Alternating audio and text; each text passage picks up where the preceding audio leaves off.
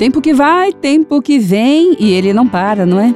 Não para, mas assim como vai, um chega o outro. É, nós às vezes não lembramos muito, é que o outro já está agora aqui conosco, um tempo novo a cada segundo chega para nós. E nós precisamos vigiar mesmo, é para não ficar olhando o tempo que passou, porque na verdade ele não passou, ele está passando. E se ficarmos parados aí, olhando esse tempo que passou, perdemos o momento que estamos vivendo. E ninguém pode, ninguém pode cair nessa cilada. Porque olha, Quantas coisas, não é mesmo? Ah, passou mais um aniversário. Sim, ah, foi, passou. Mais um ano, ah, terminando. Outro ano começando. Olha, chegou mais um dia. E essa vida que passa rapidamente, esse tempo que não para, quantas vezes nós ficamos preocupados em saber se estamos administrando bem? Isso é na palavra, não é? O salmista diz assim: precisamos avaliar aí, precisamos aprender como lidar com esses momentos da vida sejam quais fores, quais forem eles.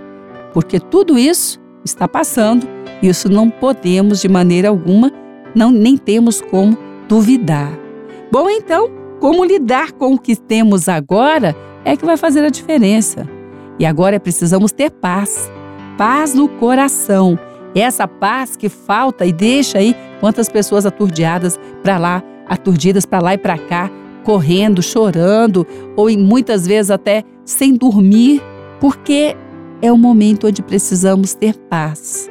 E a paz que vem de Deus não depende das circunstâncias que vivemos. Por isso, ela vai além daquilo que entendemos. E como é que nós podemos ter paz? A paz está, como diz a palavra do Senhor, em entender o propósito para aquilo que estamos vivendo agora. Essa paz que excede todo entendimento é aquela que dirige o coração. E dirige o coração para não perder essa paz, para não perder este lugar que tanto nos faz bem, seja em uma cidade, em outra, seja em um trabalho ou em outro, seja de dia, seja de noite, seja qual for o lugar, o tempo e o espaço, ela vai estar ali conosco, porque ela vai dirigir o caminhar. Sabe como nós perdemos a paz? quando nós não sabemos onde colocar os pés. Porque quando nós temos convicção de onde devemos colocar os pés e colocamos, seja noite, seja dia, o coração está guardado. A palavra diz: seja a paz de Cristo o que dirige o vosso coração. Bom, então, o que nós precisamos mesmo nesse tempo que chama hoje é saber onde devemos colocar os pés. Ah, sim. E isso vai fazer muita diferença. Mesmo que alguém tenha aí, não é? Tentado aí puxar o seu tapete, puxar os seus passos, atrapalhar a sua caminhada, você vai ter a convicção de que é aquele lugar, é aquela hora, é aquele momento, é isso que tem que estar fazendo e nada vai abalar. Isso muda, muda e muda não só para você, muda para quem está do seu lado. Porque, infelizmente, algumas pessoas fazem confusão no próprio espaço e acabam aí, não é? indo para o outro também, para o filho, para a filha, para a esposa, para o marido, para os colegas, e eles têm que ficar administrando ali as situações deles e a dessa pessoa que fica fazendo a confusão no espaço que tem. O espaço que nós temos se chama hoje. Então, para estar agora lidando com esse momento, é preciso saber onde colocar os pés. É preciso ter convicção, não, esse trabalho onde eu estou é o meu lugar, não, o que eu estou fazendo agora eu devo fazer. Se não é o que eu devo fazer, já vou estar agora buscando em Deus o que tem que mudar. O que importa mesmo é saber se Deus está aprovando o lugar onde eu estou. Isso é saber onde colocar os pés. Porque os pés da vontade de Deus é segurança.